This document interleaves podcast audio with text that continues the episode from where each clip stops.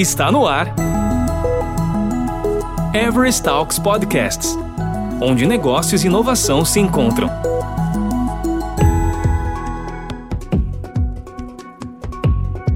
Fala pessoal, retomando aqui o nosso bate-papo, a nossa parte 2 aqui com o Antônio Muniz, voltando com o nosso Everest Talks podcast. E agora a gente vai direto para a pergunta. Muniz, o que um gestor tem que levar em consideração quando pensa em contratar um QA ágil? Qual que é o mindset que esse gestor tem que ter quando ele fala assim, putz, preciso contratar um QA aqui para minha tribo, para minha comunidade, né? Eu preciso ter alguns QAs. Qual é o perfil? O que, que esse cara tem que ter em mente? Essa questão aí é, é cada vez mais desafiadora, né? Quando a gente fala de contratar pessoas, porque a gente tem que olhar sempre o contexto, né? Como você falou bem, ainda é comum em algumas organizações e tem que respeitar o contexto de cada uma. É, se a organização não tem muito teste automatizado, a gente ainda vai ter os testes funcionais manuais tal. Mas olhando para frente, pensando em agilidade, né, a gente fala em agilidade hoje, vai fazer 20 anos em 2021, né, já tem aí uma maturidade.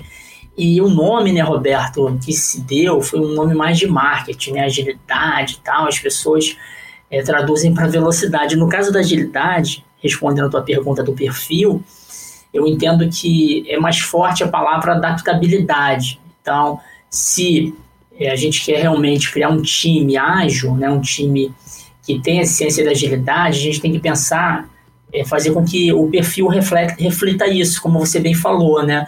Então, como gestor, eu falo muito isso com o meu time, né? A gente tem que trazer pessoas que, por essência, são adaptáveis. E a adaptabilidade aí no sentido de abraçar mudanças, né? a gente se desafiar constantemente, querer fazer sempre o melhor, saber trabalhar e buscar experimentos, né? não tem uma resposta única para todos os problemas. Então, é lógico que existem é, as habilidades técnicas do, do que, que há, né?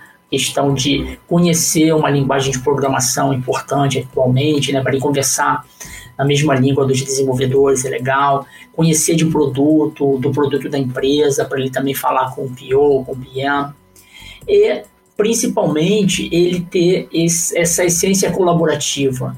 Ele saber que quando ele descobre um erro, ou melhor, quando ele descobriu um erro antigamente no final do ciclo, por incrível que pareça, ele vibrava, né? Igual é, o auditor, o cara de segurança da informação, né?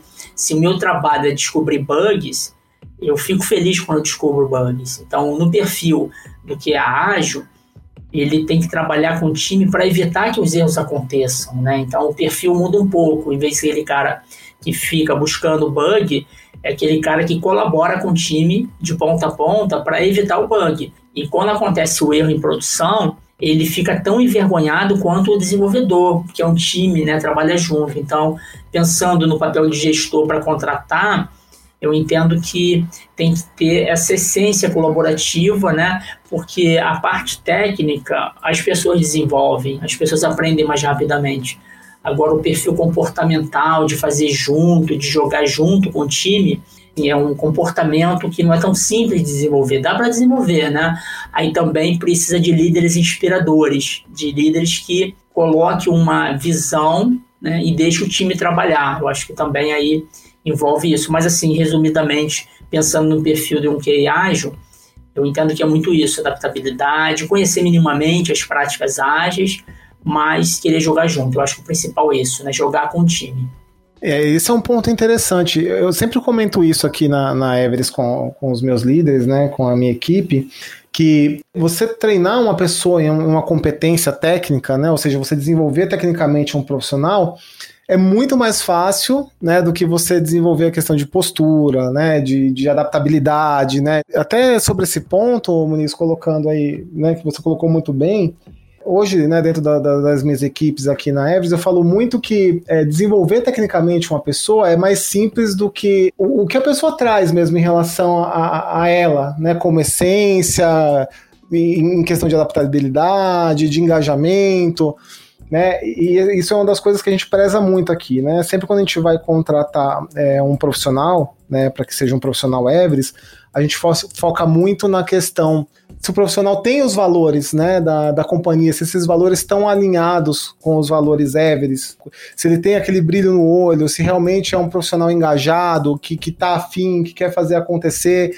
Né, e para a gente isso hoje é, é o mais importante. Né? As competências técnicas, isso a gente consegue desenvolver, né? A gente tem diversos treinamentos internos voltados à agilidade, voltado a temas de qualidade e que a gente treina e capacita esses profissionais. Mas realmente isso que, que já vem do profissional, né? Que está dentro dele, né? Essa, essa gana em fazer acontecer, em, em gerar valor para o cliente, né, em realmente ter aquele brilho no olho por estar tá participando daquilo e ter aquele engajamento, né, aquele sentimento de, de dono, esse é mais difícil, né? Eu acho que realmente a gente pode treinar, mas ele é, é, é mais complexo. A parte técnica é mais tranquila da gente treinar. E chegando aqui na nossa última pergunta, Muniz, qual a relação é, da, da, da, qualidade ágil, né, ou dos QAs que estão atuando dentro das squads, com o DevOps para você?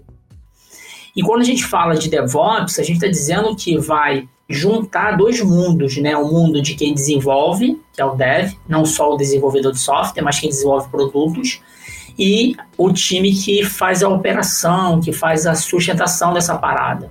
Então, o DevOps ele junta todos os times e encaixa muito bem com o novo papel do QA, né? porque quando a gente fala de DevOps, a gente entra com temas como build and run, ou seja, quem desenvolve e mantém, eu acredito fortemente que sem o papel firme aí do QA ágil, a gente não consegue avançar com DevOps.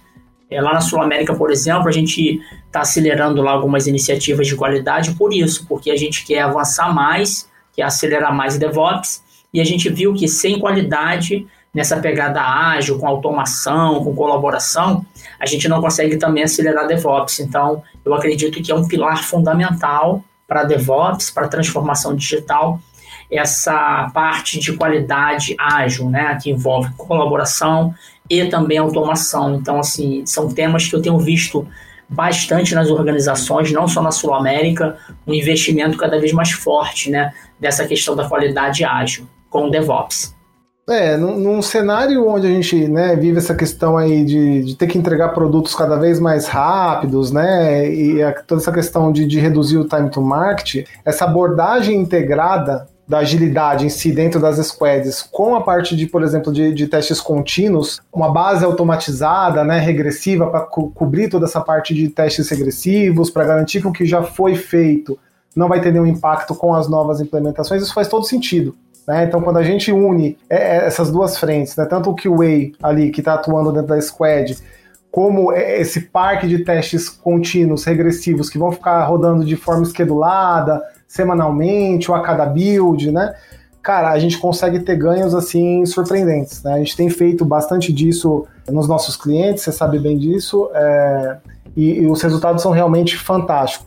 É, a redução de time to market, né, de, de, de saving é, financeiro, né, de tempo, cara, é, é impressionante. Então, trabalhar realmente de forma integrada esses dois temas, tanto o tema do DevOps quanto o tema de agilidade, faz todo sentido para o cenário que a gente vive atualmente é de entregas realmente ágeis, entregas rápidas, né, de ter ganho de velocidade. Muitas vezes você precisa lançar um produto né, para ontem, senão o seu concorrente vai lançar na sua frente. Então, eu acho que nesse sentido a qualidade tem sido também é, um divisor de águas, né, porque a gente tá, tem conseguido garantir a qualidade de uma forma super ágil, é, gerando uma experiência excelente né, no, nos clientes e nos clientes dos nossos clientes. Né, quando a gente fala realmente de entregas rápidas, porém com a qualidade, quer dizer, gerando uma boa experiência, o cara vai baixar um app, ele vai utilizar, ele vai ter uma boa experiência, né? Ele, ele vai realmente conseguir